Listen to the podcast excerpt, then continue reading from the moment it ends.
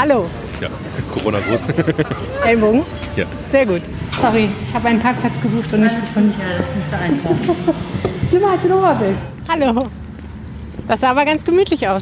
Ja, das sah gemütlich aus, aber ich bin mir so unsicher, was. Äh, Mit dieser Wolke da, ne? Genau. Wir können ja einfach irgendwo hinsetzen, oder? Ja, also wir können uns gerne hier vorne hinsetzen oder weiter rein. Also Hallo. Perfekt, man hat sie super erkannt. Ja, genau, ne? Ist nicht so schwierig mit dem Mikrofon. Ich habe gerade schon mal ein bisschen geguckt. Wir haben die Auswahl zwischen italienischem Gedudel, da hinten piepst irgendwas und da haben wir die Papageien. Eine Kommunalwahl, fünf Parteien, fünf Kandidaten. Alle unter 30. Heute im Rheinpegel, was die jüngsten Kandidaten für den Düsseldorfer Stadtrat für Ideen haben und wie sie Wahlkampf machen. Mein Name ist Helene Pawlitzki, ihr hört Folge 114 dieses Podcasts und der Rhein steht bei 1,95 Meter. Rheinpegel. Der Düsseldorf-Podcast der Rheinischen Post. Herzlich willkommen zum Podcast. Normalerweise hört ihr hier bei uns am Freitag ja immer, was Düsseldorf gerade so bewegt, mit Arne Lieb aus der Düsseldorfer Lokalredaktion und mit mir. Für die letzte Folge vor der Sommerpause haben wir uns aber noch mal was Besonderes ausgedacht. Am 13. September ist Kommunalwahl. Man kann es gar nicht oft genug sagen und wir haben es auch schon sehr oft hier im Podcast gesagt. Und wer regelmäßig diesen Podcast hört, der weiß, das ist ein super wichtiger Termin. Also bitte, falls ihr es noch nicht getan habt, schreibt ihn in euren Kalender oder informiert euch, wie das mit der Briefwahl funktioniert, falls ihr das zum ersten Mal macht. Denn ihr kennt ja die eiserne Regel, meckern über das, was in Düsseldorf so passiert, das darf hinterher nur, wer am 13. September mitgewählt hat. Und es wäre doch wirklich sehr, sehr schade, wenn ihr nicht mehr meckern dürftet.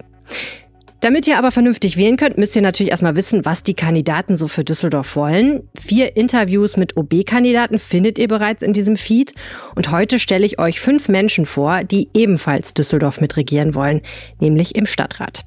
Ich habe CDU, SPD, Grüne, Linke und FDP gefragt, wer die jeweils jüngsten Düsseldorfer Ratskandidaten in diesem Jahr sind und mich dann mit ihnen getroffen. Das Ergebnis hört ihr heute hier. Meine Gesprächspartner in alphabetischer Reihenfolge. Lukas Milcharek von den Grünen, Andreas Palik von der FDP, André Tischendorf von der CDU, Julia Uhlig von der SPD und Sophie Würdemann von der Linken. Sie haben spannende Ideen für Düsseldorf und würden vielleicht an manchen Stellen etwas anders Politik als ihre Vorgänger machen, wenn sie denn am 13. September eure Stimme bekommen und damit in den Rat kommen. Aber das erzählen sie euch ja auch gleich selbst. Eine kleine Vorbemerkung noch. An manchen Stellen hört ihr leider ein bisschen Tonstörung. Die Audiodateien waren da ein bisschen kaputt. Insgesamt hoffe ich aber, dass das nicht vom Inhalt zu stark ablenkt und ich glaube auch, das geht. Aber sorry dafür, da ist mir was kaputt gegangen. Wenn ihr diesen Podcast unterstützen wollt, dann schaut auf rp-online.de slash reinpegel-angebot vorbei. Da könnt ihr ein RP Plus Abo abschließen. Das kostet nur ein ganz paar wenige Euro im Monat. Und selbst wenn ihr das nur für einen einzigen Monat abschließt, macht ihr uns damit schon sehr, sehr glücklich, weil ihr uns zeigt, dieser Podcast ist cool und es soll ihn weitergeben. Ich sage nochmal die Adresse rp-online.de slash reinpegel-angebot. Vielen, vielen Dank auch an alle, die das schon machen. Und jetzt viel Spaß beim Zuhören. Okay, ja hallo, mein Name ist Andreas Palik, ich bin 22 Jahre alt und kandidiere für die FDP hier in Unterrad Ost-Lichtenbruch, das ist der Wahl Wahlkreis 24 und wir sind hier gerade im Zentrum von Lichtenbruch an der, am Matthias-Kirschweg. Und ähm, ja, es ist ein sehr schöner Platz, der aber eigentlich sehr viel Potenzial noch hat. Eigentlich bin ich ein sehr engagierter Mensch und auch einer, der sehr gerne in Düsseldorf unterwegs ist und äh, auch merkt, an vielen Stellen ist einfach so viel ungenutztes Potenzial. Zum Beispiel sind wir ja hier gerade im Zentrum von Lichtenbruch. Hier hat man wirklich viele Möglichkeiten, es einfach attraktiver zu machen. Sagen wir mal mehr Außengastronomie. Man kann hier sehr viel begrünen und äh, ich glaube, man muss halt nicht immer ins Zentrum von Düsseldorf fahren, um, ich sag mal, auszugehen oder was zu machen. Wir können hier viel mehr Außengastronomie ansiedeln. Wir können hier viel, viel mehr begrünen. Ich sag mal so auch insektenfreundlichere Bepflanzung können wir hier durch äh, Grünstreifen machen. Ein bisschen Farbe würde hier gut tun. Und ich sag mal auch so Sitzmöglichkeiten, wo man einfach mal noch nach dem Feierabend Freunde treffen kann, vielleicht auch mal das ein oder andere Kaltgetränk genießen kann. Einfach so, dass man nicht wieder direkt los raus aus Lichtenbruch muss. Aber ich sag mal so, wir haben da hinten noch einen Bäcker in dem Supermarkt, dem könnte man hier Außengastronomie anbieten. Was immer sehr gut möglich ist, sind auch so, ich sag mal, Pop-up-Gastronomen, ein Kaffeewagen, ein Getränkewagen, also was dann quasi von Privatpersonen betrieben wird, der dann quasi mal auch im Sommer hier ähm, aufschlagen kann oder im Winter, sage ich mal, so einen kleinen Weihnachtsmarkt. Alles halt einfach, um halt wieder ein bisschen Leben hier ins äh, Stadtzentrum zu bringen. Sie sind ja von der FDP. Wenn ich jetzt ein Klischee bemühen wollen würde, würde ich sagen, naja, aber eigentlich müsste der Markt das doch regeln. Also wenn es hier genug Leute gäbe, die einen Eiskaffee trinken wollen oder einen Pop-up-Kaffee, Espresso, ähm, dann würde es den doch vielleicht hier schon geben. Ja, ich sag mal so, es scheitert natürlich vieles dann wieder immer an Genehmigungsverfahren. Wir können ja dann doch nicht immer überall alle unseren Kaffeewagen oder unsere Pop-up-Gastronomie aufmachen. Und äh, ich denke mal auch, dass der Platz eben nicht so einladend ist, dass man mal sagt, okay gut, ich bleibe hier, weil es gibt natürlich auch dann woanders immer viele gute Angebote. Ich meine, es wurde ja in vielen Stadtteilen auch was verschönert, zum Beispiel in Gerresheim die Benderstraße, die kam ja sehr gut an. Ich sag mal so auch in der Düsseldorfer Innenstadt, da passiert ja sehr, sehr viel. Und es ist natürlich auch sehr attraktiv, weil es halt eben sehr schön dort ist. Und ich meine, wir haben jetzt hier einen etwas äh, trostloseren Platz. Dann würde ich natürlich auch äh, mir überlegen, fahre ich nicht dann doch lieber woanders hin. Und ich sag mal so, wir haben ja dann auch angrenzend äh, Unterrad hier hier. Und ich meine, es wäre doch auch mal schön zu sagen, okay, wir haben hier in Lichtenbruch einen richtig geilen, richtig tollen Platz, wo auch Leute von außerhalb hinkommen, um mal ein Käffchen oder ein Bierchen zu trinken.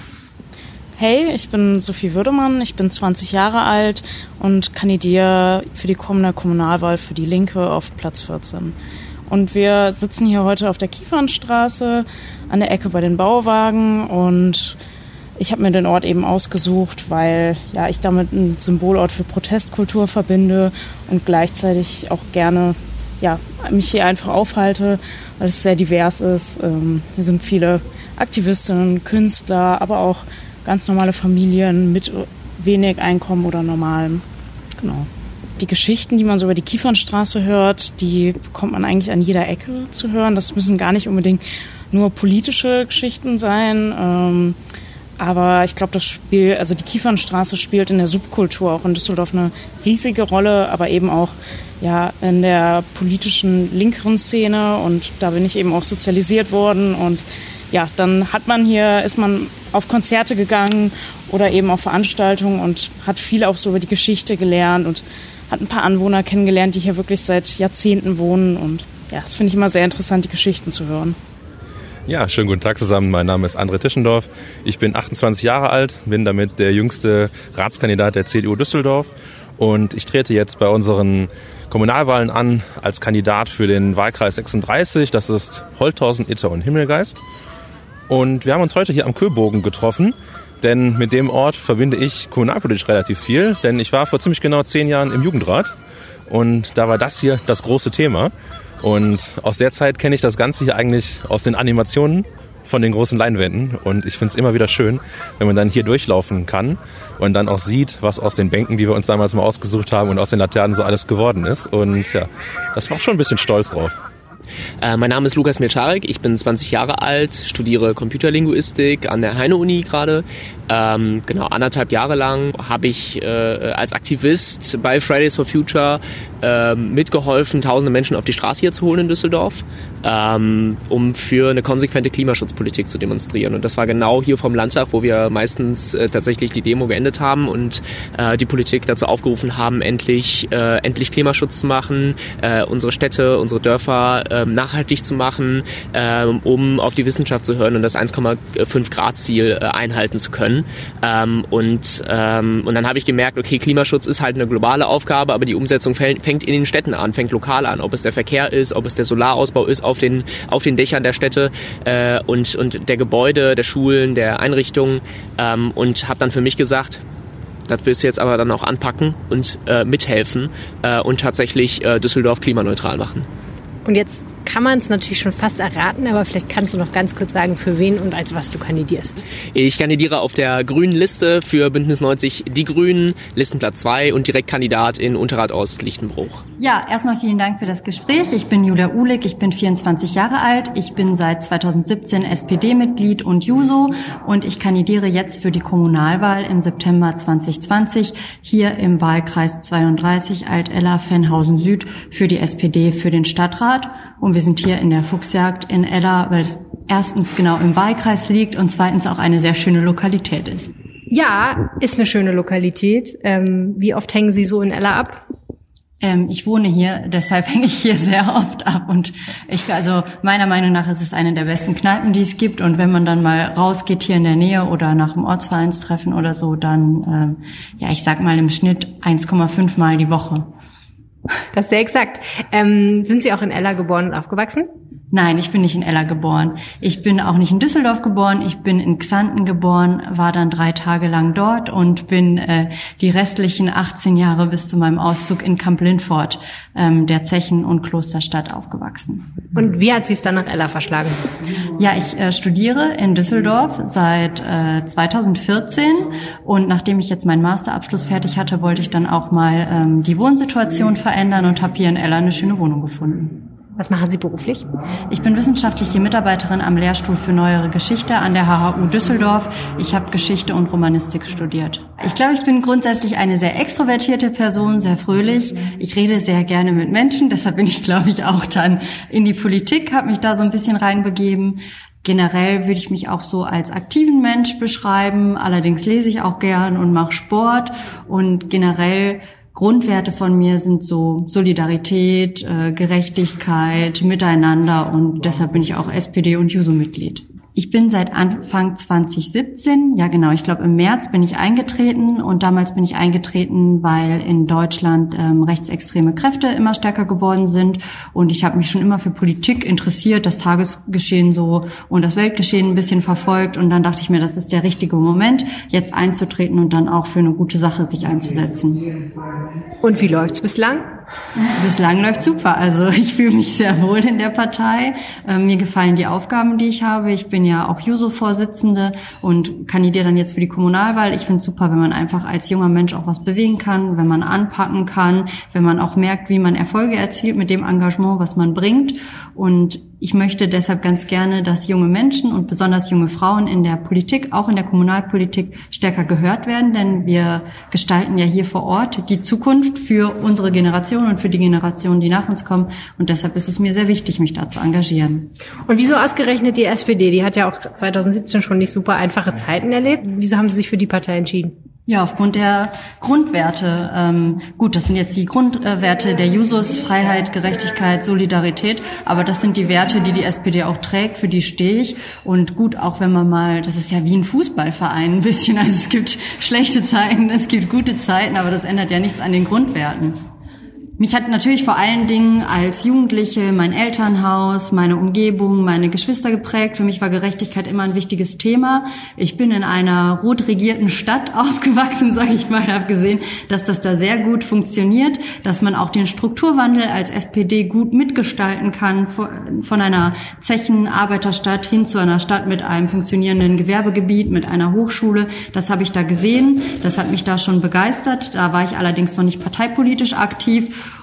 und weil mich dann im Studium, auch im Geschichtsstudium, ich mich natürlich auch so ein bisschen mit Parteigeschichte auseinandergesetzt habe, ist mir aufgefallen, ja, was für tolle Grundwerte in der SPD stecken, wie sehr mich die Politik begeistert, was da für eine gute Stimmung auch ist in der Partei und dass man halt einfach gemeinsam was bewegen kann. Außerdem sind meine beiden Eltern die ersten AbiturientInnen in ihren Familien gewesen und teilweise auch Erstakademiker und deshalb weiß ich halt, dass man durch Schüler BAföG und BAföG ganz viel erreicht hat, dass sich dadurch Perspektiven für einzelne Menschen und einzelne Familien verändern können. Also Aufstieg durch Bildung ist mir auch ganz wichtig, vor allen Dingen für Kinder und Jugendliche, aber auch für Erwachsene in der Erwachsenenbildung. Und ich finde, wir haben da als SPD einen super Beitrag geleistet für die Gesellschaft hier. Und ich möchte das auch weiter vorantreiben, denn wir sind immer noch nicht am Ende. Also ich bin bei der FDP seit den äh, Bundestagswahlen 2017, habe dann immer mal quasi so reingeguckt, aber noch nicht richtig quasi mich dann engagiert. Erst seit knapp zwei Jahren bin ich so richtig dabei und habe gemerkt, irgendwie, wow, man kann sich ja doch relativ, ich sag jetzt mal, einfach engagieren und was bewegen. Und deswegen habe ich auch schon, auch schon von Anfang an gesagt, wenn ich hier mitmache, dann will ich es auch richtig machen und will auch meine Ideen irgendwie umsetzen. Und deswegen stand eigentlich auch schon relativ am Anfang fest, dass ich äh, auch für den Stadtrat kandidieren möchte. Bundestagswahl 2017, da waren Sie, glaube ich, 19 oder so ähnlich, kann das sein?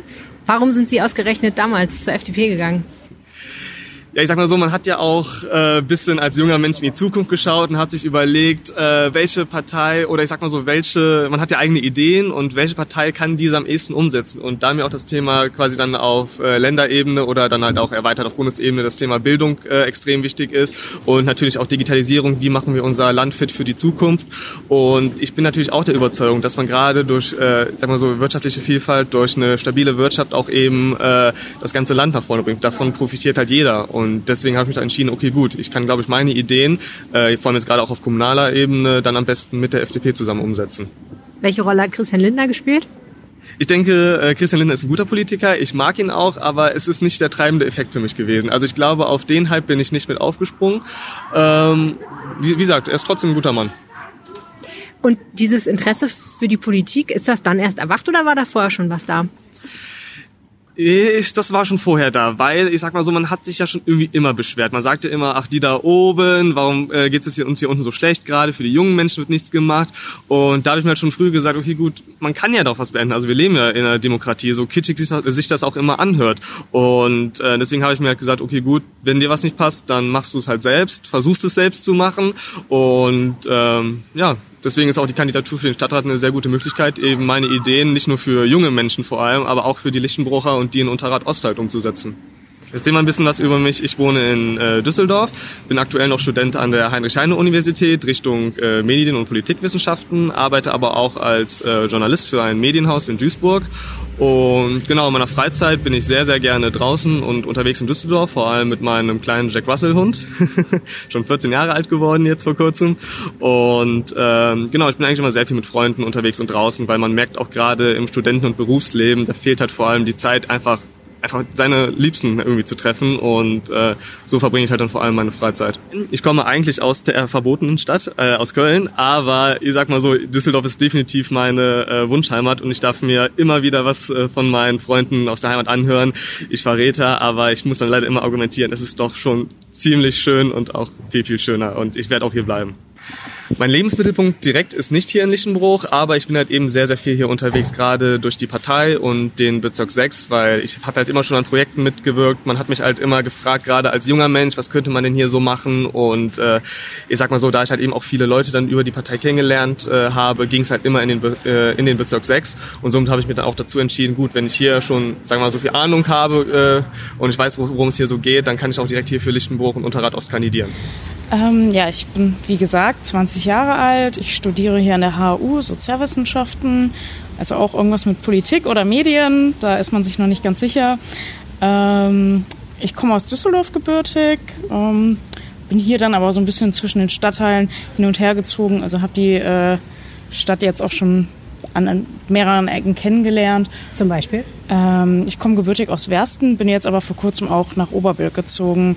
Zwischendurch mal einen Stopp in Bilk und ja, ich bin eigentlich für mich in sehr vielen Stadtteilen hier sehr wohl und das ist auch ein Teilgrund, weshalb ich kandidiere, weil ich mich ja, sehr gut in Düsseldorf auskenne. Ich glaube, wenn man hier 20 Jahre lebt, dann bekommt man sehr, sehr viel mit und wenn man sich dann nach und nach auch für Kommunalpolitik interessiert, ja, dann äh, bekommt man, glaube ich, von jeder Baumfällung um die Ecke oder jeder neuen Parkbank im Viertel was mit. Und es ist vielleicht sehr kleinteilig, aber ich finde es auch sehr interessant und schön, dass man sich direkt so in seinem engeren Umfeld engagieren kann.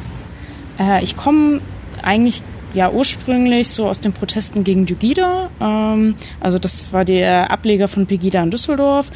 Und ähm, da habe ich mich in Schulzeiten, da hat die Schülervertretung von uns äh, zu Gegenprotesten aufgerufen, die ja riesig waren. Äh, aus ganz äh, ja, Düsseldorf ist ja die Zivilgesellschaft zusammengekommen und ich bin dann ja über antifaschistische Kontexte immer mehr in äh, ja, verschiedene Themen reingekommen und beschäftige mich heutzutage auch mit Recht auf Stadt- und Wohnpolitik und bin dann nach und nach durch Bündnisse und Initiativen auch in die ja, Parteipolitik und vor allem in die kommunale Politik reingekommen. Wieso hast du dich für die Linke entschieden? Das ist eine gute Frage. Ähm, ich glaube, dass für viele progressive jüngere Menschen das immer so eine Frage ist, ob man jetzt zur SPD, zu den Grünen oder zur Linken geht. Ich habe da einfach die radikaleren Ansätze gesehen, vor allem in Bezug auf Abschiebung, also dass man sich da ganz klar gegenstellt, auch in Düsseldorf, ähm, aber auch ja in der Wohnungspolitik, dass zwar alle mehr bezahlbaren Wohnraum brauchen, aber die kleinen Antworten sind dann doch unterschiedlich. Ja, und die radikaleren Antworten finde ich da sinnvoller. Und ähm, ich fand auch immer die ja, Verbindung zwischen Parteipolitik und ja, sozialen Bewegungen von Bürgern da gelungener als in anderen Parteien. Weshalb ich auch äh, gerne in Stadtrat würde, äh, dass man eben einmal ein Sprachrohr für die Bewegung ist, aber eben auch ja in der Diskussion zusammen äh, Forderungen erarbeitet oder Forderungen austauscht und dass eben so, ja Bürgerinitiativen und ähnliche nicht äh, am Stadtrat vorbei protestieren, sondern integriert werden in die Entscheidungsfindung. Und welche Bewegungen genau würdest du in den Stadtrat bringen? Äh, ich bin aktuell ein großer Fan von der, von dem, von der Bürgerinitiative für eine Milieuschutzsatzung, also dass die, äh, das bestimmte Viertel in Düsseldorf die Miete nicht noch viel mehr erhöht werden darf. Äh, dann würde sich eben ja die Sozialstruktur dieser ändern. Ähm, aber generell bin ich eben auch in linken Bündnissen ähm, aktiv, die zum Beispiel die Vorabenddemo zum 1. Mai machen. Da äh, protestieren wir zusammen mit der Brause und anderen Kulturinitiativen ähm, ja, gegen die generelle Verdrängung von Kultur und Anwohnern mit wenig Geld. Und es geht größtenteils eigentlich ja, um so Gentrifizierungsthemen. Jugendrat, ist das ein bisschen die politische Geburtsstunde von Ihnen, also der Moment, wo Sie entdeckt haben, dass Politik was für Sie ist? Ja, indirekt. Ich bin äh, kurz davor in die JU damals eingetreten, in die Junge Union. Und dann rief mich der damalige Vorsitzende, der, der, der Peter Blumenrath, der ja auch heute mit mir zusammen für den Rat kandidiert, an und sagte immer, wir haben da ein cooles Projekt, das ist der Düsseldorfer Jugendrat. Ich muss ehrlich sein, ich habe davon vorher wenig gehört und ähm, habe mich dann als Kandidat aufstellen lassen. Das ist ein direkt gewähltes Gremium an den, an, den, an den weiterführenden Schulen hier unter den Jugendlichen und wurde dann auch in den Jugendrat reingewählt und damit fing das Ganze halt so an, weil ich habe halt erstmal gedacht, okay, wir sind halt junge Leute, machen da ein bisschen was, mal gucken, ob wir so wahnsinnig ernst genommen werden. Aber es war schon toll zu sehen. Wir saßen dann auch in den ganzen Ratsgremien mit drin, äh, was wir dann da mitbestimmen konnten oder welche Ideen wir einbringen konnten. Und das war schon echt eine interessante Zeit. Und daraus resultierend ist dann auch so dieses Interesse dann geblieben, auch sich in der Politik zu engagieren.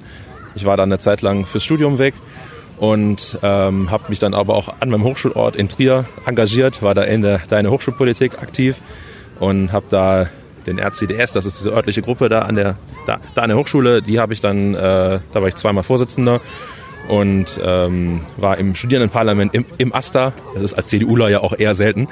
Und das war schon echt eine witzige Zeit. Und ja, jetzt bin ich seit zwei Jahren wieder in Düsseldorf und ich kann auch irgendwie die Füße da nicht stillhalten. Wenn Sie sich jetzt hier umgucken, Sie haben gesagt, Sie haben im Jugendrat hier mit Bänke ausgesucht und offenbar auch mitgestaltet oder zumindest äh, Entscheidungen mitgetroffen. Wenn Sie sich jetzt hier umgucken, sind Sie dann ganz zufrieden mit dem Ergebnis? Ja, also ich finde, das ist ein Riesenprojekt, was wir damals angestoßen haben. Und ich finde das Ergebnis einfach genial. Also wenn man daran denkt, wie es hier vorher aussah mit der, mit der Hochstraße und dem Busbahnhof. Und ich finde das, was wir jetzt hier heute hier um uns rum haben, ist einfach genial. Architektonisch finde ich es klasse. Wir haben hier einmal das Dreischeibenhochhaus, was ja für die Geschichte der Stadt Düsseldorf steht, als sogenannter Schreibtisch des Ruhrgebiets. Dann haben wir hier mit dabei halt ähm, einmal hier jetzt ganz neu hier dieses, Ko hier dieses Köbogen-Gebäude, was ich halt auch architektonisch wunderschön finde, weil das halt so ein bisschen so diese Brücke schafft dazwischen und, und halt klassisch noch den Hofgarten mit dabei. Und äh, das ist, finde ich, so einer der schönsten Plätze Düsseldorfs hier. Wobei Stadtplanung ja vielleicht nicht unbedingt ein Thema ist, wo man jetzt als 18-Jährige sagt, oh ja, da habe ich total Bock drauf, es sei denn, man studiert vielleicht gerade jetzt Architektur oder so. Genau. Äh, ist jetzt auch nicht so das, das absolute Favoritenthema, aber ich fand es halt mal interessant, so einen politischen Prozess mal so aus nächster Nähe mitzubekommen und das einfach mal mitzunehmen, wie das eigentlich funktioniert im Rathaus, weil das ist immer so dieses ominöse Rathaus, wo die wo die Leute dann drin sitzen und dann irgendwas bestimmen und irgendwas kommt dann nachher da, dabei raus und meistens erfährt man es ja dann, wenn die Bagger rollen. Und äh, ich fand das eigentlich auch mal ganz spannend, das so mitzubekommen, wie, wie sich sowas so aufbaut, also wie dieser ganze Prozess halt stattfindet. Und das finde ich, das macht einfach super viel Spaß, wenn man sich da einbringen kann, mit, mit diskutieren kann und äh, ja, halt auch immer weiß, was so in der, so in der Stadt dann halt geschieht. Das ist un, un, unheimlich interessanter Prozess. Ich studiere derzeit Jura, also bin jetzt, äh, ich habe jetzt gerade das Examen geschrieben, das erste und ja, schaffe es hoffentlich im, im ersten Anlauf. Ob es was wird, sehen wir dann. Und ähm, ja, jobbe nebenbei ein bisschen. Ich bin in einer Autovermietung und verdiene da ein bisschen was mein Taschengeld.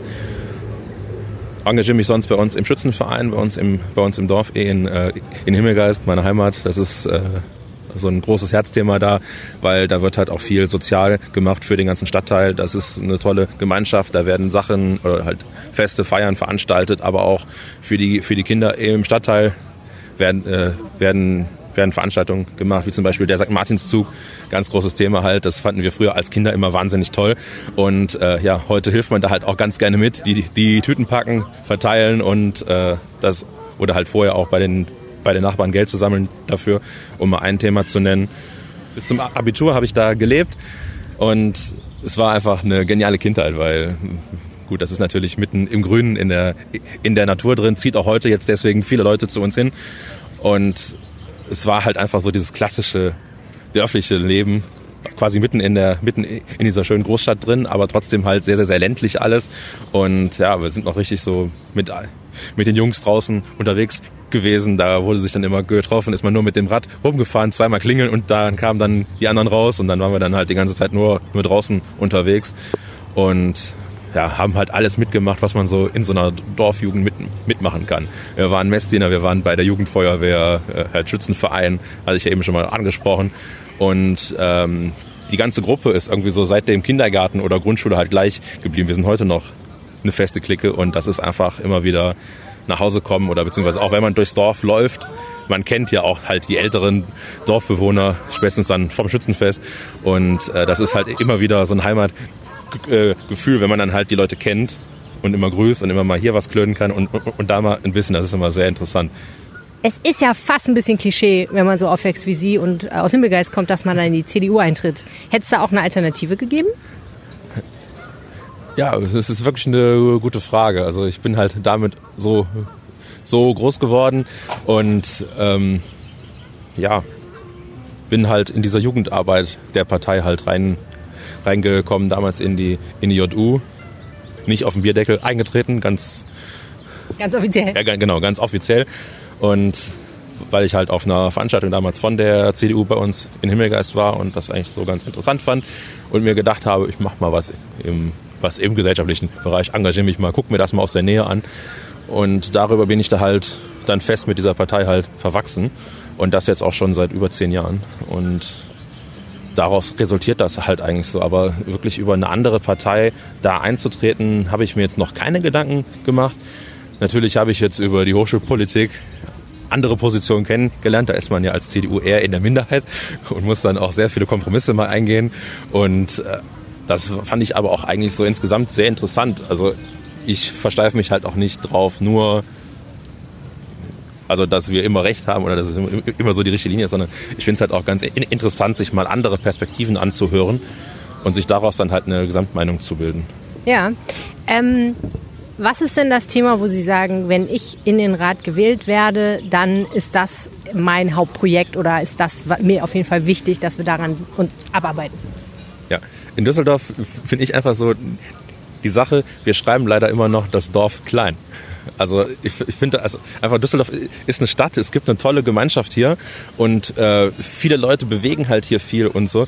Und da sollte man, finde ich, auch aus Seiten der Politik halt schauen, wie man da halt Leute einbinden kann oder halt fördern kann.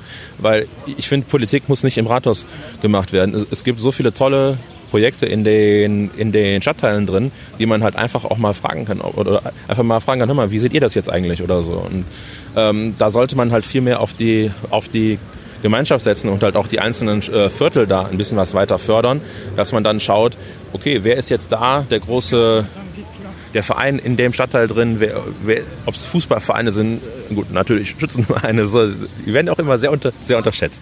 Aber äh, dass man dann. Das halt finden schaut, die Schützenvereine auf jeden Fall immer, ja. Ja, genau. Dass man dann halt immer ein bisschen was schaut, wie man die halt fördern kann, dass, weil die halt auch so soziale Strukturen ein bisschen was ins, äh, jetzt ins Viertel reinbringen. Das ist ja jetzt eher so auf der Metaebene, ne? also Frage von Politikstil und Bürgerbeteiligung okay. und auch natürlich Engagieren der, der, der Viertel. Ähm, ja. Ähm, gibt es denn ein Politikfeld, ein Themenfeld, äh, wo Sie sagen, das ist mir besonders wichtig? Ja, das ist natürlich äh, die Verkehrspolitik, das ist ja natürlich, Sie grinsen schon, das ist ja hier in Düsseldorf. So kommen viele verschiedene Sachen. Manche sagen auch Wohnen und so, also so ist es nicht. Aber ja, Verkehrspolitik ist natürlich nicht nahe. Das ist ja in Düsseldorf immer, oder jetzt besonders gerade im Wahlkampf sehr hochgekocht, das Thema.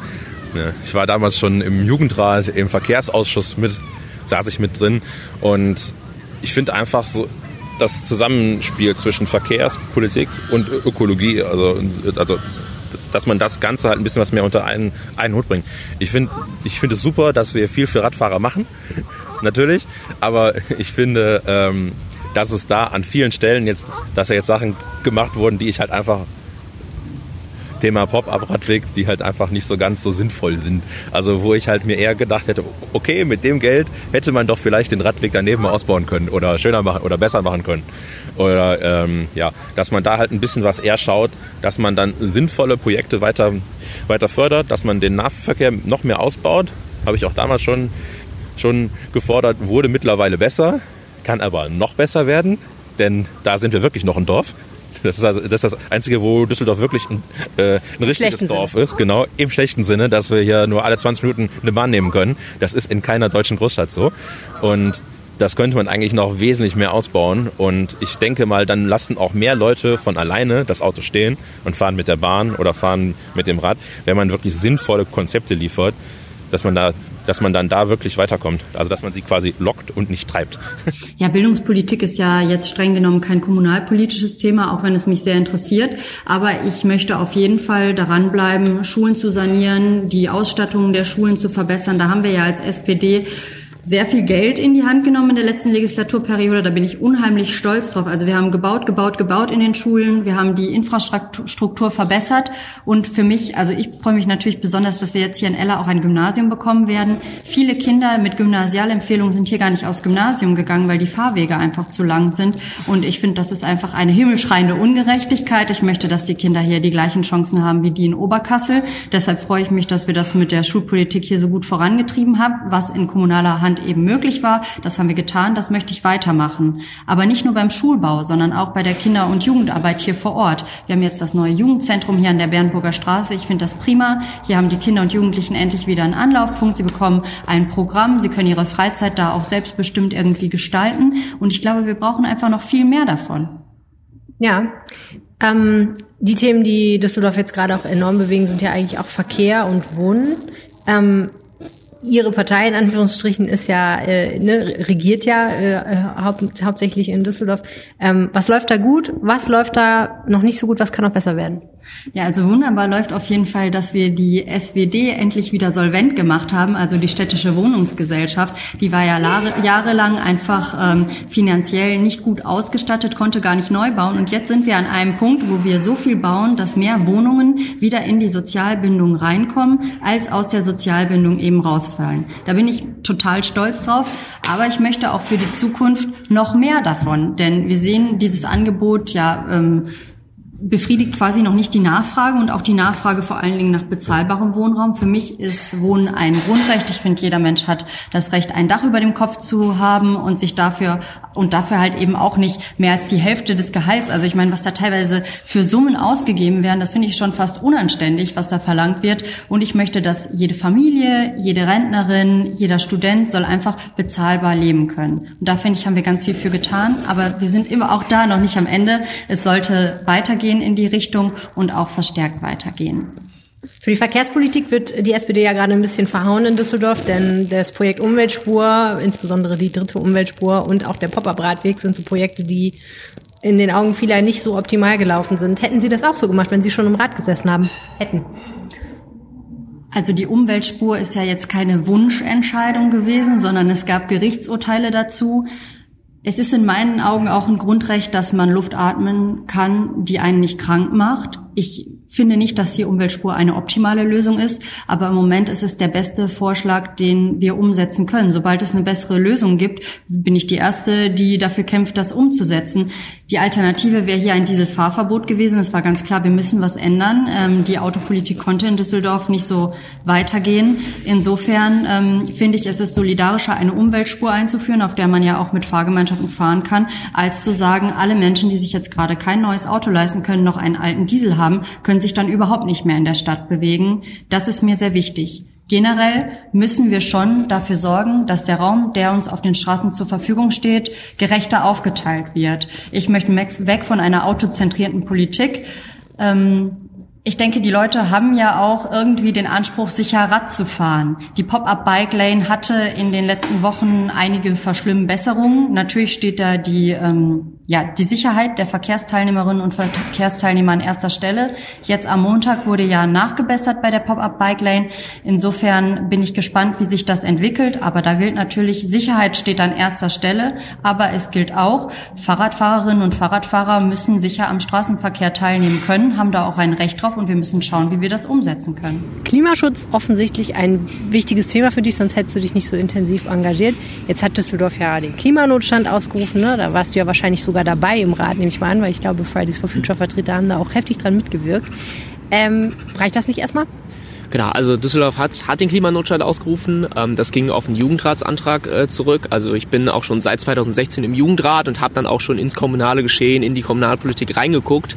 Äh, und ähm, genau, und dann haben wir den Antrag gestellt und haben gesagt, okay, wir wollen das äh, Klimaneutralitätsdatum von 2050 auf 2035 äh, vorziehen. Ähm, aber das muss dann jetzt auch umgesetzt werden. Also so mit den ähm, Voraussetzungen, die wir aktuell haben, ähm, wir müssen uns auf den Weg begeben, das tatsächlich, tatsächlich auch zu tun. So ohne die großen Investitionen in den ÖPNV beispielsweise, in eine nachhaltige Radinfrastruktur, ähm, ohne die Anreize ähm, tatsächlich beim Solarausbau, äh, ohne, ohne eine Wärmewende, ähm, werden wir das dann nicht schaffen. So und das heißt, es braucht ganz, ganz viel politischen Mut und Willen, das tatsächlich auch ähm, auch zu tun. So ähm, und und die Konzepte und auch äh, die Budgetierung da drin. Das heißt, also wir müssen dazu kommen, dass wir tatsächlich jedes Jahr evaluieren, was sind die nächsten Maßnahmen für das nächste Jahr, um unseren ähm, äh, Emissionseinsparungspfad äh, zu erfüllen. Ähm, und äh, ohne den entsprechenden politischen Auftrag und den politischen Willen geht das nicht. Das klingt so, als ob das das große Ding ist, weswegen du in den Rat willst und das auch das ist, was so dein Hauptprojekt sein wird. Ähm, ja, also klar, das ist, was mich politisch treibt, so, weil mich treibt tatsächlich diese Verantwortung gegenüber den künftigen Generationen. So wir als Jugend äh, werden äh, am längsten drunter leiden, wenn wir jetzt nicht konsequente Klimaschutzpolitik machen. Äh, aber gleichzeitig sieht man halt jetzt schon im Straßenbild, äh, im Stadtbild, ähm, wir sind jetzt eigentlich schon so in der Klimakrise. Ähm, es betrifft auch ältere, Beispiel Betonplätze, die sich immer und immer weiter aufwärmen. Ältere, schwächere Menschen leiden unter ähm, der sengenden Hitze. So, aber es sehen halt auch alle im Stadtbild. Ähm, wenn dass das Grün nicht mehr so grün ist. Äh, wir sehen teilweise so Wüsten statt Wiesen und ähm, und das ist eben so eine Sache, die mich total antreibt. Aber ähm, weitere Themen, so die mir total wichtig sind, ist A natürlich Verkehr. Ich bin mit dem Fahrrad heute hier hingeradelt, äh, trotz des Regens. ähm, genau, aber äh, aber eben auch Jugendbeteiligung. So, das geht halt Hand in Hand. Es ist halt auch ähm, so, wa warum setze ich mich ein? So, weil also klar, ich will halt irgendwie das, das Klima retten, aber damit geht ja einher auch ähm, gerade so diese Message, äh, Leute, lasst uns eben vielleicht auch äh, die mit an Bord holen, so in die, die, die in dieser Stadt halt aufwachsen, groß werden und noch Ewigkeiten hier leben werden. So, wir packen das ganze Kommunalpolitik geht halt eigentlich nur generationenübergreifend mit allen Hand in Hand. So und das ist, glaube ich, eine total wichtige Message. Das heißt aber eben, eben auch Jugendbeteiligung und Mitbestimmung auf allen Ebenen in allen Politikbereichen. Sprechen wir doch mal ganz kurz über das Thema Verkehr. Das bewegt ja Düsseldorf ganz, ganz heftig. Ähm, worüber sich alle einig sind, ist, eine Verkehrswende wäre eine gute Idee. Ne? Weniger Auto, mehr ÖPNV, mehr Rad. Aber wie man das erreicht, ähm, da scheint es etwas widerstreitende Meinungen zu geben oder jedenfalls vielleicht auch noch gar keine so klare Idee. Was wäre denn deine Idee? Ja, also ähm, was klar ist, ist halt, ähm, dass wir es den Menschen einfacher machen müssen und komfortabler, bequem, auch günstig und bezahlbar, sich nachhaltig fortzubewegen. So. Also ich glaube, das muss halt irgendwie so das oberste, das oberste Ziel sein, also nicht die Leute aufrufen, ja, fahrt doch Rad und dann machen wir die Radwege irgendwann. So, weil von alleine steigen nur die Hardcore-Radler in halt, na, also so Leute wie ich so, die halt irgendwie viel abhaben können. So, aber wir wollen es halt bequem für alle machen. Ich will halt auch, dass, wenn ich in meinem Stadtteil mit den, mit den Eltern, mit den äh, Müttern und Vätern so rede äh, und die halt teilweise ein bisschen Angst haben, ihre Kinder mit dem Rad zur Schule zu schicken, weil die über die Hauptverkehrsstraße radeln müssen, so, dann ist das halt nicht cool. Also da, das ist gefährlich und, und ich darum geht es, also die Sicherheit zu erhöhen für alle VerkehrsteilnehmerInnen ähm, und es eben ähm, und, und eine Art Angebotspolitik zu machen. Das ist total wichtig. Und dann ist es halt, ähm, es ist halt kompliziert. Das sehen wir jetzt Thema Pop-up-Bike-Lane, Thema Umweltspuren. So, man muss, ähm, ich glaube, was ganz wichtig ist, man muss sich ExpertInnen mit an Bord holen, die in der Ver Ver Verkehrsverwaltung dann tatsächlich auch vernünftige ähm, äh, Verkehrswendepolitik betreiben. So, also ich glaube, wir haben viel zu lange in Düsseldorf halt Politik nur fürs Auto gemacht. Also die autogerechte Stadt. Das war der Zeit entsprechend vielleicht ne, damals so die, die, die Ideologie. Ähm, aber ich glaube, da fühlen sich halt vielleicht ein paar Leute eben so ein bisschen auf den Schlips getreten, wenn man sagt, okay, wir wollen neue, wir wollen andere Verkehrspolitik machen, wir wollen es neu machen. So, das sind Anlaufschwierigkeiten und es ist halt auch echt Kacke für alle Leute, die im Stau stehen deswegen, so oder die halt irgendwie an so einer Straße leben. Ähm, und das ist aber halt auch die Krux an der Sache, ist halbherzig anzugehen. Also, weil wenn wir nur hier ein bisschen und da ein bisschen machen, dann wird daraus kein echter Schuh. Also es wird keine vernünftige Radverkehrsachse. Das heißt also, die vielen Leute steigen nicht so wirklich aufs Rad um, weil sie nur an dieser einen Stelle gut fahren können. So. Und auf der anderen Seite ähm, haben wir dadurch keine Entlastung beim Autoverkehr. So. Also wenn man es anpacken will, dann muss man es wirklich anpacken. Und das ist, das ist die Schwierigkeit, glaube ich, an der Sache. Ähm, ähm, aber wenn ja. ich dich kurz da unterbrechen darf an der Stelle, also ja, Konsequenz ist wahrscheinlich eine super Idee, aber das Problem ist natürlich schon, du hast ja immer einen Ausgleich von Interessen und du wirst ja nicht drum hinkommen, wenn du sagst, wir wollen es für Fußgänger und für Radfahrer schöner machen, dass man den Autofahrern dann was wegnimmt ähm, ja, wir brauchen eine Flächenumverteilung und wir brauchen eine Flächenneuverteilung. Wir müssen uns ähm, natürlich den, ne, den Gedanken irgendwie in den, also ne, Gedanken machen, so wie viel Prozent des Verkehrsraums hat das Auto, hat äh, Bus und Bahn, hat der Fußverkehr und der Radverkehr. So und ähm, und da tatsächlich ähm, zu schauen, so ist das gerecht oder wie kann man es besser machen für alle und gerechter machen für alle, ist eine riesengroße Aufgabe. So ähm, und ich glaube tatsächlich, ja, wir müssen uns hinbewegen, dass wir eine autoarme und in bestimmten Bereichen halt tatsächlich autofreie Stadt haben. So, das ist halt das, das ist es so, aber das kommt eben dann auch mit, mit kommt eben dann auch eine neue Attraktivität der Stadt. So, also ich glaube, aktuell wehren sich ja viele ähm, ja äh, Anlieger in Geschäfte teilweise, wenn man drüber spricht, okay, lasst uns Beispiel Kö, aber ich will mich da auch nicht fest Zarren an der, an der, oder festhalten an der Köhe, das, das geht auch um, um ganz andere äh, Einkaufsstraßen noch so. Äh, und, und, und die dann sagen, ähm, nee, dann kommen die Leute ja nicht mehr mit dem Auto hier einkaufen. Pustekuchen, also ähm, wer, wer schon mal in, in autofreien Straßen gesessen hat, in anderen Städten dort flaniert hat, ähm, im Café saß, so der weiß, äh, das ist eine große ähm, Steigerung der Lebensqualität. So, ähm, das ist viel angenehmer. Es ist nicht so laut, die Luft ist nicht so schmutzig. Ich glaube, wir ziehen, also die, da wird eine ganz neue Kundschaft mit angezogen auch. Es ist, glaube ich, eine Chance für die Stadt und eine Chance für Düsseldorf, ähm, die wir tatsächlich ergreifen können. Klar ist halt, ähm, wir müssen in Richtung einer viel man kann es radikal realistischen Politik äh, ähm, nennen. So, also ähm, das haben wir auch in unser Wahlprogramm tatsächlich drin und zu sagen, ähm, so was ist halt wissenschaftlich notwendig, ah, ne, Thema Klimawandel so und und Klimakrise. Und wie setzen wir das mit den, mit den Leuten um? Und da eine neue Konsequenz auch reinzubringen. Das, das, darum kommen wir nicht drum rum. So. Ähm, und es geht aber auch in andere Politikfelder. Es geht auch äh, um den Grünerhalt. So. Ähm, Thema Wohnen wir müssen diese Wohnungsfrage anpacken und müssen mehr Wohnraum ähm, schaffen. So. Aber wir können auch nicht jeden einzelnen grünen Fleck in der Stadt zubauen. So, also das heißt, mh, da eben zu schauen, dass wir, dass wir einen Ausgleich schaffen und beides vereinbaren, A durch Aufstockung, B durch Umnutzung von Büroraum, ähm, in, in, in Wohnungen. So, also es geht darum, auch neue Lösungen zu finden und tatsächlich nicht überall, also Kompromisse sind halt ein politisches Mittel so, um sich einem Ziel zu nähern. Aber nicht zu vergessen, dass wir uns damit nur dem Ziel nähern und nicht das Ziel erreichen. Also ich sehe das Ziel nicht im Kompromiss. Eine kompromisslosere Politik. schwierig, schwierig. Kann ja sein wie ich es ja eben schon gesagt habe, was mir ganz wichtig ist, ist halt diese Quartiersaufwertung, was man hier auf jeden Fall zum Beispiel in Lichtenbruch an der Matthias, am Matthiaskirchweg machen kann. Was mir aber auch noch besonders äh, wichtig ist, ist halt das Thema Verkehr, weil ich glaube, nicht nur junge Menschen haben irgendwie das Bedürfnis, regelmäßig in die Stadt zu kommen oder zur Arbeit, äh, sondern es betrifft, glaube ich, alle Lichtenbrucher und äh, Bewohner in Unterrad Ost. Und deswegen bin ich halt auch dafür, dass man äh, gerade den Busverkehr dichter taktet, vor allem in den Abendstunden. Man ist ja heutzutage eben viel flexibler unterwegs und man braucht das natürlich auch im Nahverkehr. Ganz wichtig finde ich auch, dass man so Sharing-Angebote wie E-Scooter, E-Roller, auch die äh, Share-Bikes nicht nur in dem Innenstadtbereich lässt, weil es wäre doch auch, glaube ich, mal ganz nett, wenn man mit dem Fahrrad äh, von Lichtenbruch aus in die Innenstadt fahren kann und es eben dort parken kann. Und was mir auch besonders wichtig ist, ist halt äh, die Begrünung auch der Stadt, was ja in, im Innenstadtbereich viel passiert, auch in anderen Stadtteilen. Das wünsche ich mir auch hier für Lichtenbruch und Unterrad Ost. Und ich sag mal so, wir haben ja hier auch sehr, sehr schöne Gegenden, zum Beispiel den Kittelbach zwischen der Unterrater Straße und der äh, an der Piwip. Es wäre doch auch super, wenn man da vielleicht wieder ein bisschen ansetzen könnte, vielleicht mal eine Renaturierung prüfen könnte um es halt eben wieder hier schön aufzuwerten und auch so eine Art Nah Naherholungsgebiet hier in Lichtenbruch Unterrad Ost zu haben. Also und ich sag mal, es wäre auch immer schön, wenn die Leute in ganz Düsseldorf sagen, ach guck mal, lass uns doch mal nach Lichtenbruch fahren, weil hier eben sowas Cooles ist. Stimmt. Ähm, Sie haben gerade gesagt, Sie fänden es eine gute Idee, wenn die Busse öfter fahren, aber besonders abends, von Lichtenbruch zum Beispiel in die Innenstadt. Sicherlich bezieht sich das auch noch auf andere ähm, äußere Bezirke von Düsseldorf.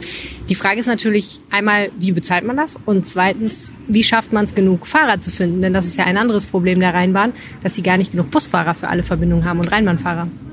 Ja, natürlich. Das ist halt, glaube ich, in vielen Berufen das Problem, dass dann eben Mitarbeiter fehlen und ähm, ich sag mal so, wir müssen halt schauen, dass wir die, gerade den Job bei der Rheinbahn attraktiver machen. Ich glaube, ich sehe auch schon, die machen eine gute Kampagne, die machen schon viel Außenwerbung. Da muss man einfach mal schauen, wie es halt dann in den nächsten Wochen, Monaten da um die Stellen aussieht.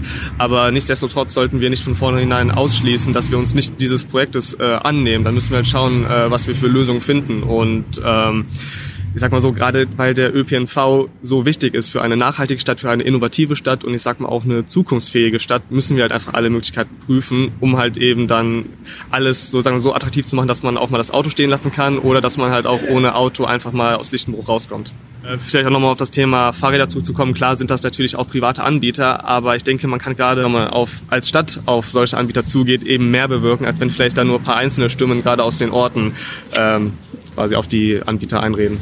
Ich glaube, dass wir uns vor allem ähm, ja in der Wohnungspolitik auf die Wohnungsgesellschaft der Stadt konzentrieren müssen, also wie die Stadt baut und da ist meiner Meinung nach momentan sinnvoll, nur noch sozialen und preiswerten Wohnungsbau zu bauen und eben nicht für noch besser gestellte ähm, Düsseldorfer, weil hier gibt es genug Wohnungen für Leute mit ja, höherem Gehalt.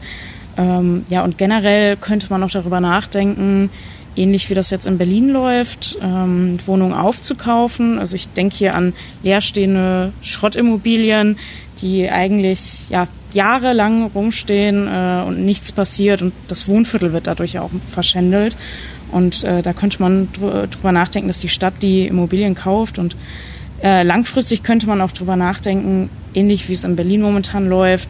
Da gibt es ja die Kampagne Deutsche Wohnen enteignen könnte man darüber nachdenken, Wohnungen zu vergesellschaften bzw. in die Hand der Stadt zu überführen, wenn die Spekulanten ja da eine sehr ähm, unsoziale Politik mitfahren. Und wir sehen ja aktuell, dass die Mieten jetzt schon in einer absurden Höhe sind. Und das kann sich meiner Meinung nach nur noch minimal zuspitzen und wir sind eigentlich schon am Zenit vom Wohnungsmarkt. Ich glaube, dass äh, die Wohnungspolitik und ja, das Problem der Gentrifizierung hängen halt ganz klar damit zusammen, dass äh, hier in Stadtteilen wie Flingern und Oberbilk man das merkt, dass sehr viele ja, jüngere äh, Besserverdiener dazuziehen, was an sich erstmal kein Problem ist, aber was auch die logische Konsequenz hat, dass nach und nach die ärmeren Leute ähm, sich die nächste Mieterhöhung nicht leisten können. Das sehen wir ja momentan auch bei Corona, obwohl Corona das Problem nur verstärkt nicht gemacht hat. Aber ja, wir sehen, dass die meisten oder dass einige Leute nicht mehr wissen, ob sie sich die nächste Miete oder die nächste Mieterhöhung dann eben leisten können. Und das sind teilweise sehr existenzielle Fragen, ob man überhaupt noch in seinem Wohnviertel bleiben kann. Ähm, und das finde ich sehr schade, auch für sehr alteingesessene Einwohner, die hier seit zehn Jahren wohnen und nicht mehr wissen, ob sie in den nächsten zehn Jahren hier auch leben können. Ein bisschen könnte man natürlich argumentieren, dass solche Dinge immer der Veränderung unterliegen. Ne? Also dass sich Viertel immer verändern und dass es immer wieder Viertel gibt, in denen die Miete dann teurer wird, in anderen dann vielleicht die neu entstehen, wo es dann günstiger ist oder Viertel, die neu entdeckt werden, weil sie vielleicht noch ein bisschen günstiger sind. Ähm, wie weit glaubst du, muss die Stadt eingreifen in diesen Wohnungsmarkt und diesen Prozess? Ja, ich glaube, dass sich das eben schon so zugespitzt hat, der Wohnungsmarkt, dass eben nur noch die Randviertel von Düsseldorf halbwegs bezahlbar sind und man muss schon sehr Glück haben, hier zentral irgendwo was Günstiges zu finden, dass ich eben glaube, dass es am Ende, wenn sich alle Viertel ganz normal verändern dürfen, es darauf hinausläuft, dass eben alle, die sich das eben nicht leisten können, die nicht Besserverdiener sind, dann sozusagen ins Umland ziehen müssen. Und wir sehen das aktuell ja schon, ähm, dass das Umland teurer wird, weil eben auch mehr Leute dahin ziehen. Ähm, und deswegen muss das eigentlich Punkt eins so auf der Tagesordnung von der Verwaltung und äh, ja, von der äh, Politik im Stadtrat sein, dass man sich eben darum kümmert, vor allem mit den BürgerInnen zusammen Stadtteile zu gestalten. Also dass man in der Stadtplanung auch immer mitdenkt, Platz für Kultur und nicht nur Hochkultur ähm, zu haben und eben nicht nur eine geringe Quote an Sozialwohnungen, sondern aktuell braucht man eine Quote von 80, wenn nicht sogar höheren Prozenten ähm, an sozialen und bezahlbaren Wohnungen, ähm, weil das Problem momentan so immens ist. Genau.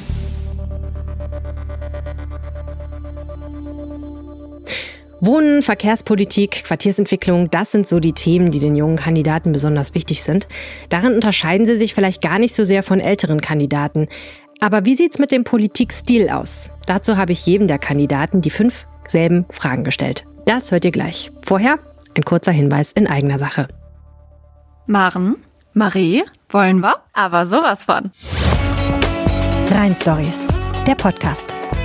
Eine Bulli-Reise durch die Region voller rheinischem Lebensgefühl. Wir sind Marie Ludwig und Maren Könemann. Wir sind Journalistinnen bei der Rheinischen Post und wir kommen beide aus dem Rheinland. Genau. All die Geschichten, die schönen Orte und die besonderen Menschen aus der Region, die bringen wir diesen Sommer zu euch in den Rhein Stories. Jeden Tag gibt es dann bei Geschichten auf Instagram auf unserem Account at Rheinische Post und das Best of dann einmal die Woche im Podcast. Also abonniert unseren Kanal, damit ihr nichts verpasst. Tschüss und bis bald, sagen Maren und Marie.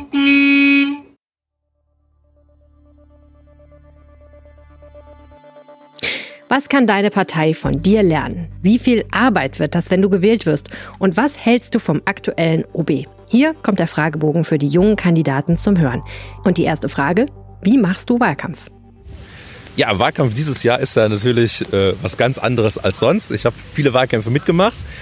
Für den Bundestag, für Landtag, Europarat, alles. Und ähm, oder auch schon Oberbürgermeister Wahlkämpfe. Und der Klassiker war natürlich immer der Wahlstand und Flyer verteilen, lächeln dabei. Ähm, das ist ja dieses Jahr komplett anders. Deswegen haben wir Jugendkandidaten natürlich auch einen riesen Vorteil, denn wir konnten von Anfang an mit Social Media arbeiten, mit Facebook. Und ich pflege da jetzt auch ein Kandidatenprofil. Fand es am Anfang echt komisch, wenn man sich da sowas anlegt, dass man sich dann auf einmal in eine Kategorie einordnen muss und dann steht da plötzlich Politiker. Ein paar andere haben es auch hinbekommen mit Kandidat für ein, für ein, für ein politisches Amt. Ich habe es damals nicht gefunden. Ich habe ernsthaft danach gesucht, ich habe es nicht hinbekommen. Und ich bin technisch nicht gerade unversiert. Und ja, darüber mache ich halt sehr viel Wahlkampf. Ich habe mir eine, eine kleine bescheidene Videoausrüstung zusammengesammelt, drehe damit meine eigenen kleinen, kleinen, kleinen Kurzfilme. Habe auch mal angefangen, sowas zu schneiden und zu bearbeiten. Das ist eine Wissenschaft für sich. Ich hatte da bisher zwei linke Hände. Ich taste mich langsam weiter ran. Und auf dem Weg habe ich halt bis jetzt viel Wahlkampf gemacht. Jetzt so langsam fangen wir auch mal an, dass wir halt rausgehen und mit den Leuten sprechen, halt mit allen Corona-Regeln, mit dem Abstand halten und so. Das ist wirklich schwierig dieses Jahr. Es ist eine Herausforderung, weil es gibt nichts Schwierigeres, als in einer Fußgängerzone Wahlkampf zu betreiben. Also wenn Sie mal unsichtbar sein möchten, nehmen Sie sich ein Klemmbrett in die Hand oder einen Wahlflyer. Kein Mensch guckt Sie mir an, das ist sensationell.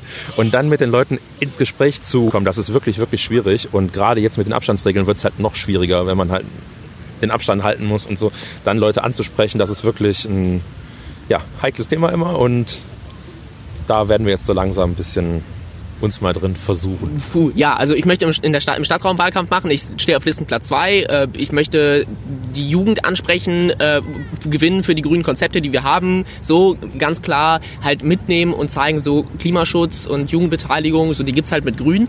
Ähm, und ähm, und da, da geht halt darum, tatsächlich in der Stadt eben äh, in Erscheinung zu treten, ähm, Konzepte vorzustellen. Wir sind da dabei, so eine Aktion zum Thema Solarausbau zu machen und so weiter. Also, also klassisch Fußgängerzone und Flyer. Ähm, ja, wie auch immer das in also es ist halt schwierig mit Corona so, aber ähm, das, das wird auf jeden Fall eine Sache sein. So ähm, und äh, das passiert halt jetzt schon. Wir hatten ähm, ähm, Beispiel Karstadt, wir hatten uns da vorgestellt, aber äh, ähm, als es um den um den Erhalt von ähm, oder um, um das Weg, den Wegzug von Galeria Kaufhof und Karstadt ging und genau äh, mit einem Stand ähm, das ist eine Sache, aber eben dann auch zu schauen, wie machen wir unkonventionell Wahlkampf. Das heißt also Sprühkreide, ähm, man nimmt, macht eine Schablone mit irgendeinem Muster, ähm, beispielsweise grüne Sonnenblume oder eine Erde oder wie auch immer. Äh, ne, so geht hin äh, auf dem Fußboden, ähm, äh, sprüht man dann die Kreide eben in diese Schablone rein äh, und äh, das Motiv bleibt dann für zwei, drei Tage. Ähm, und wenn man das im ganzen Straßenraum immer mal wieder macht, dann fühlen die Leute sich natürlich dran erinnert. So ähm, und das ist ein bisschen unkonventioneller. Ähm, eine coole Sache, die wir uns auf jeden Fall abgeguckt haben mit den jungen Grünen und machen werden. Ähm, aber eben auch Sticker und, und viele Dinge, die tatsächlich ähm, Präsenz im Straßenraum schaffen, ohne dass man persönlich äh, von Angesicht zu Angesicht mit der Person äh, ja, ähm, Kontakt haben muss. Was wegen Corona halt, ich, also ich glaube, solche Sachen sind immer wichtiger jetzt. Ähm, genau. Äh, wir werden... Ähm, ähm, es gibt ja die großen äh, Plakate, ähm, also die, ich glaube, die, ja, ich glaube, die heißen Wesselmänner. Ähm, und da werden wir von den Jungen Grünen ein solches Plakat selber gestalten. Ähm, aber da darf ich noch nicht zu viel verraten. Okay. ähm, und ähm, ja, und Digitalwahlkampf. Also ich habe jetzt meine eigene Internetseite eingerichtet, äh, auch Social Media natürlich, Instagram, Facebook, äh, Twitter, habe ich alles. Ist ja logisch. Zwar ich gehe jetzt, äh, das ist jetzt geplant, in den nächsten Tagen mal durch Lichtenbruch, werde mit den äh, Leuten ins Gespräch kommen, mal äh, mit den Händlern sprechen, mit den Anwohnern sprechen, mal fragen, was hier überhaupt so die Probleme sind. Weil ich meine, selbst wenn man in einem äh, Stadtteil wohnt, ist man meistens auch nur in seiner Nachbarschaft unterwegs und kennt nicht ganz Lichtenbruch. Und ich meine, wir machen hier Wahlkampf für ganz Lichtenbruch oder ich will halt ganz Lichtenbruch äh, in der ähm, Stadt vertreten.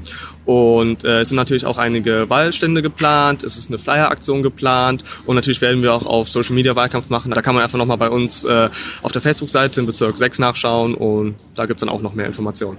Wahlkampf mache ich aktuell online, ähm, vor allen Dingen. Also das ist so das Hauptding, wo es ähm, möglich ist. Seitdem es die Corona-Lockerungen gibt, gibt es ja aber auch in kleinem Rahmen mit genügend Sicherheitsabstand und Einhaltung der Hygieneregeln auch die Möglichkeit, dass man wieder ein bisschen auf die Straße geht und ins Gespräch kommt. Das mache ich auch. Wie gesagt, natürlich immer unter Einhaltung der Regeln. Und was mir auch wichtig ist, dass ich mit den Einzelhändlerinnen und Einzelhändlern mal hier vor Ort spreche. Also wie sieht's überhaupt aus hier? Ich meine, das war eine total ähm, schlimme Belastung, finanzielle Notlage für Gastronomen, für kleine Geschäfte hier, auch auf der Gumbertstraße, wo wir ja gerade sind. Und als Mitglied der Werbegemeinschaft in Ella liegt es mir auch am Herzen, mit denen zu sprechen. Und so Zweier- oder Dreiergespräche sind ja mittlerweile wieder möglich. Und da horche ich natürlich nach. Also was kann man da machen? Wie geht's Ihnen? Wie geht's dir? Äh, was braucht ihr? Einfach so. Und Online-Wahlkampf, wie sieht das genau bei Ihnen aus? Ja, Online-Wahlkampf ist vor allen Dingen, dass ich auf meiner Facebook-Seite Ratskandidatin Julia Uhlig und auf meiner Webseite julia-uhlig.de mein Programm erstmal zur Verfügung stelle, mich vorstelle, weil ich kandidiere ja zum ersten Mal, die Leute kennen mich nicht. Sie sollen da die Möglichkeit haben, etwas über mich als Person zu erfahren und über die Ziele, die ich habe, was ich bisher gemacht habe in der Politik und ähm, auch mit Rückfragen auf mich zu kommen. Also ich mag das auch, wenn ich angeschrieben werde, hey, also wie sieht das da und da aus? Ich finde es auch gut, wenn Kritik kommt, dann kann man immer diskutieren, ja, kann ich das jetzt aufnehmen oder nein, meine Meinung ist eine andere und meine politische Einstellung. Da freue ich mich drüber. Und ich berichte natürlich auch, wenn ich Aktionen mache, also ähm, so wie jeder das irgendwie macht. Ja, heute war ich da und es war irgendwie nett. So, ähm, ja, man dokumentiert natürlich auch ein bisschen das Geschehen, weil so viele Leute ja nicht im öffentlichen Raum sind, die einen sonst sehen würden. Und so versuche ich halt auch dann eine gewisse Gruppe zu erreichen, dass sie dann trotzdem partizipieren und was mitbekommen. Ähm, ich engagiere mich vor allem digital im Wahlkampf. Wir haben jetzt generell ein sehr junges Team, die sich vor allem auf Social Media Wahlkampf konzentri konzentrieren und ähm, genau, ich äh, bin vor allem in den sozialen Netzwerken wie Instagram unterwegs, weil ich glaube, dass man da vor allem unsere oder beziehungsweise meine Zielgruppe jüngere Leute äh, ansprechen kann. Und ja, äh, ich glaube, der Straßenwahlkampf wird jetzt während Corona deutlich eingeschränkter und veränderter sein. Deswegen glaube ich, dass wir über Social Media sehr viele Menschen erreichen können. Frage Nummer zwei. Was kann deine Partei von dir lernen? Äh, ähm, äh, weiß, Kampagnen. Schneller, innovativer und ähm, vielleicht auch jüngeren Wahlkampf machen, definitiv. Also auch wenn die Politik in den letzten Jahren, würde ich schon sagen, jünger geworden ist, es sind halt manchmal trotzdem so Strukturen äh, da, wo man denkt, okay, als junger Mensch, das würde man so überhaupt nicht machen. Deswegen kümmere ich mich auch gerade bei uns in der Partei viel um den Social-Media-Wahlkampf, äh, auch für unsere äh, Bürgermeisterkandidatin Marie-Agnes Strack-Zimmermann, die unterstütze ich da auch sehr. Und ähm, ich glaube, so kommen wir auch langsam im äh, modernen Wahlkampf an und haben da auch viele Möglichkeiten und gute Chancen. Sie haben ja gerade Facebook erwähnt. Sie sind 22 Jahre alt. Wie viele Ihrer Freunde und Bekannten in Ihrem Alter sind denn noch auf Facebook? Äh, Facebook wird halt jetzt nicht mehr so als Medium benutzt, wo man sagt, okay, ich poste, was ich so mache, aber es wird halt immer noch von vielen benutzt als Informationsmedium. Also man äh, kennt es ja, dass man quasi jetzt selbst nichts postet, aber man schaut halt, was macht denn die Rheinische Post, was postet der WDR etc. Und äh, so wird halt äh, Facebook verwendet. Und natürlich spielt dann da auch der, die politische Kommunikation beziehungsweise der Wahlkampf eine wichtige Rolle. Deswegen ist halt quasi Facebook für die jungen Leute jetzt nicht mehr so wichtig wie Instagram zur, ich sag mal, um zu zeigen, was man so macht, aber auf jeden Fall für die Informationsbeschaffung.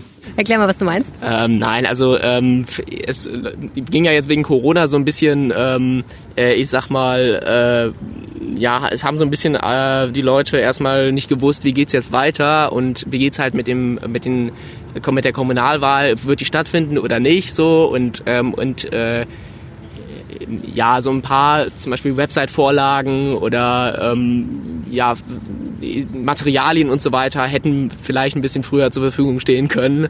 Äh, so oder Stefan Engsfeld ähm, hat jetzt gerade Instagram in äh, Unternehmensprofil umgewandelt. Also ein paar Sachen hätten früher sein können. Also mit for Future habe ich gelernt, man muss früh, früh dran sein und tatsächlich auch ähm, eine gewisse Professionalisierung da dran legen. Also äh, es ist nicht so wie vor einigen Jahren, also wenn man sich da ein paar Timelines anguckt, äh, ähm, wie damals Social Media Posts aussahen, so dann äh, und wie sporadisch die rauskamen, das war noch schlechter. Äh, aber ich glaube, da ist noch Luft nach oben. Also da kann man von unserer jungen Generation echt bisschen lernen noch. Okay, cool, ehrliche Antwort. Ich habe damals als Praktikant war ich mal bei uns in der Ratsfraktion. Da habe ich den Herrschaften das Facebook beigebracht und habe den Account damals mit angelegt. Also Sie sind schuld. genau, von genau. Ich habe damals quasi die technische Wende eingeläutet bei uns in der Ratsfraktion. Und ja, das war damals wirklich nach langen Diskussionen haben wir es dann dann äh, dann umgesetzt. Und auf dem Weg, ja, denke ich mal, können gerade jetzt bei uns die Leute aus unserer äh, Partei raus von uns Jüngeren ein bisschen was lernen, was man da so alles technisch für Möglichkeiten hat. Und wir sind da aber auch, ich bin ja nicht der einzige junge, junge, junge Kandidat, sondern wir sind ja eine ganze Gruppe. Wir sind ja äh, sechs Kandidaten unter 35 und ähm, wir als Team mischen halt alles ein bisschen auf und ja, bringen so ein bisschen so die, ja, die Diskussionen rein über die Technik.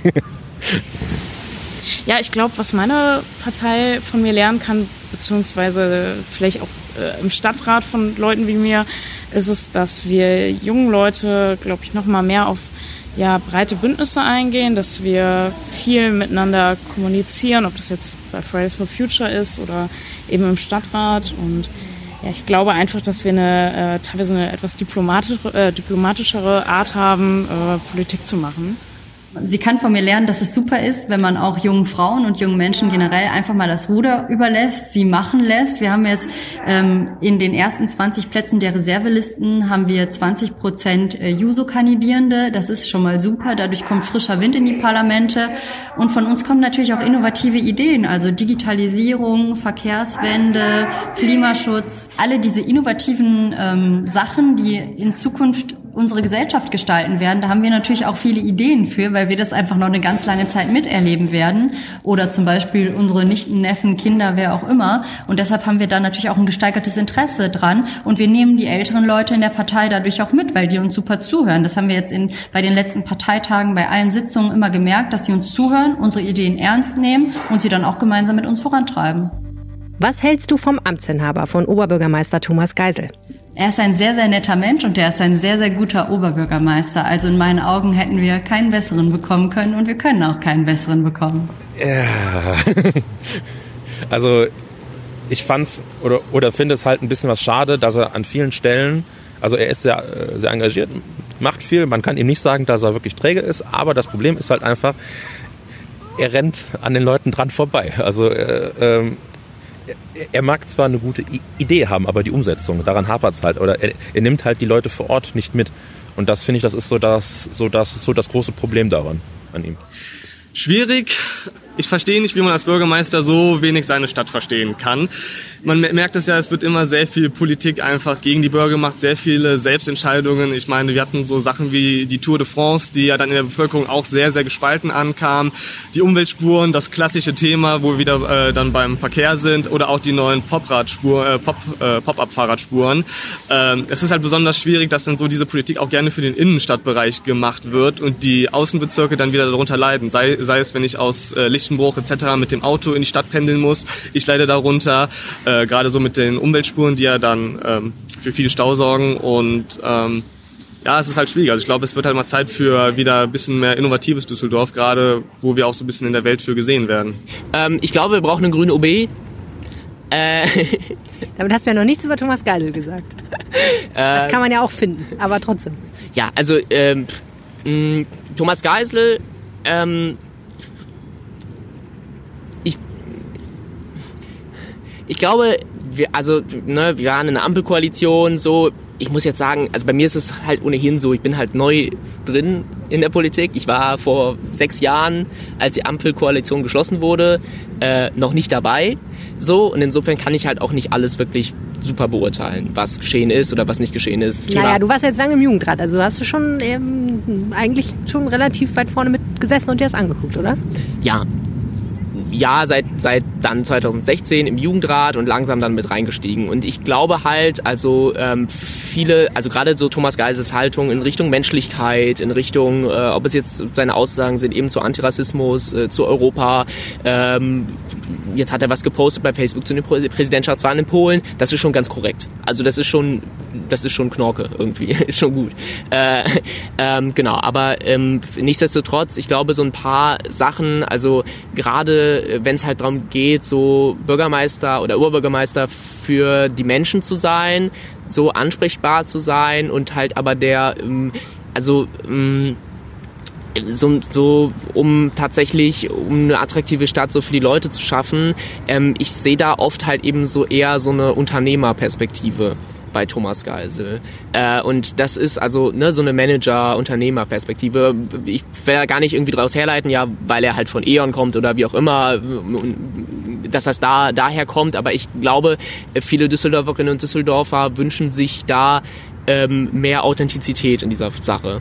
Und ähm, das ist, wie ich das einfach, einfach diagnostiziere. Ähm, und was mir halt irgendwie ein bisschen übel aufgestoßen ist, ähm, also wir hatten halt letztes Jahr Klimaproteste mehrere Monate lang und erst als dann die Europawahl kam äh, und, ähm, und äh, die Grünen dann äh, ein krasses Wahlergebnis hatten, war dann Thomas Kreisel auf der Fridays for Future Demo zu sehen. So, also das ist so ein bisschen mehr reagieren als tatsächlich äh, irgendwie die Stimmung in der Stadt wahrnehmen. Und das ist das ist ein bisschen problematisch. Also wir befinden uns da auf, auf ganz anderen Ebenen. Er ist OB-Kandidat, ich bin ähm, auf der zweiten äh, Stadtrats, äh, auf dem zweiten Stadtratslistenplatz, aber ich würde nicht kandidieren, wenn ich eine anderes, andere Idee für Düsseldorf hätte. Ja, ist eine sehr kontroverse Person, vor allem aktuell, ähm, beziehungsweise hat immer wieder ein paar Skandelchen. Äh, ja, für mich ist Geisel eher ein Liberaler als ein Sozialdemokrat, deswegen äh, verstehe ich manchmal nicht die Seitenhiebe der FDP. Frage Nummer vier. Falls du gewählt wirst, was glaubst du? Wie viele Stunden wirst du dann als Ratsfrau oder Ratsherr Arbeit investieren müssen? Ja, ich denke, dass der Arbeitsaufwand auf jeden Fall hoch sein wird, der Zeitaufwand. Darauf habe ich mich auch eingestellt und ich rechne damit, ich denke, dass der Arbeitsaufwand auch schwanken wird, aber irgendwas zwischen 25 und wahrscheinlich in den härtesten Phasen 40 oder mehr Stunden die Woche werde ich auf jeden Fall dafür einsetzen. Ja, also man darf das auf jeden Fall nicht unterschätzen. Es sind ja jetzt nicht nur die Sitzungen, die man hat oder die Besprechungen mit der Partei, sondern man muss ja auch trotzdem weiterhin auf äh, Themenrecherche gehen. Man muss weiter mit den Bürgern vor Ort äh, in Kontakt bleiben.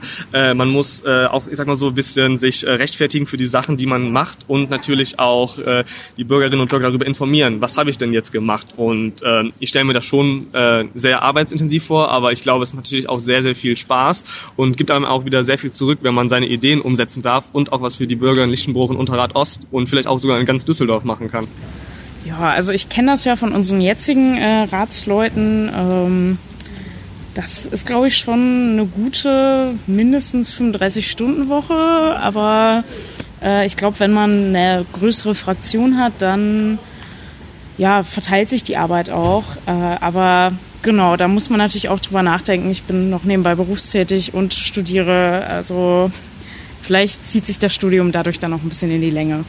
Ich habe ja schon, wie ich eben sagte, als äh, Praktikant schon in der Fraktion gearbeitet, kenne das Rathaus auch aus den auch aus den Jugendratszeiten raus und ich unterschätze das Ganze auch nicht. Also das ist wirklich ein großer Workload.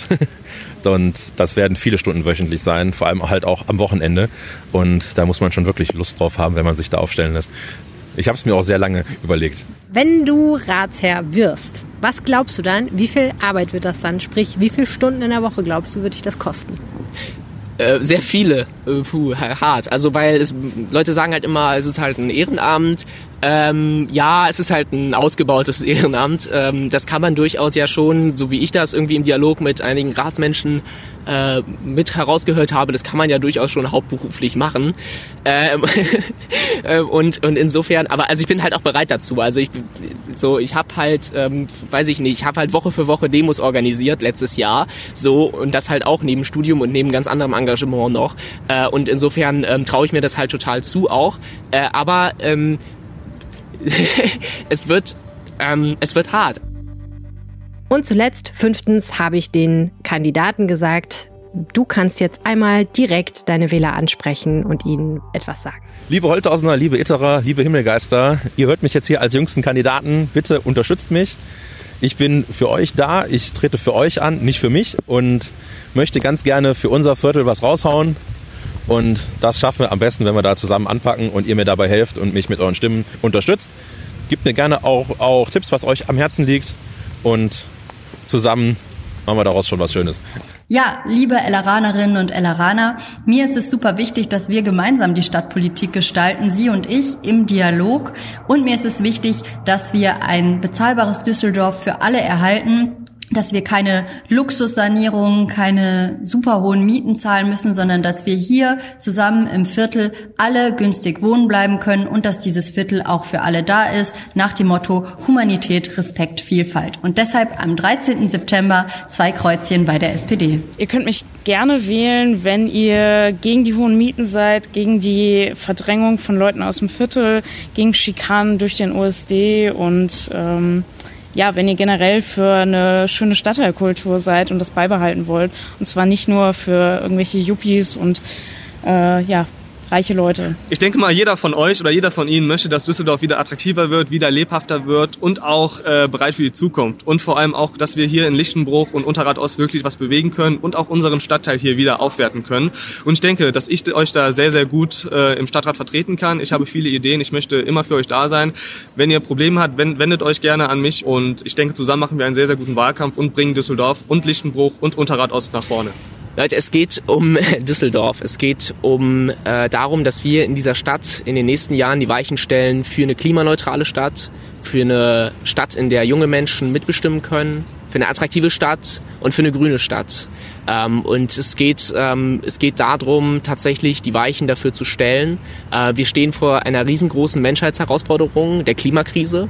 Ähm, das müssen wir anpacken und wir haben jetzt noch die Möglichkeit, die Weichen zu stellen für ähm, die Einhaltung des 1,5 Grad Ziels.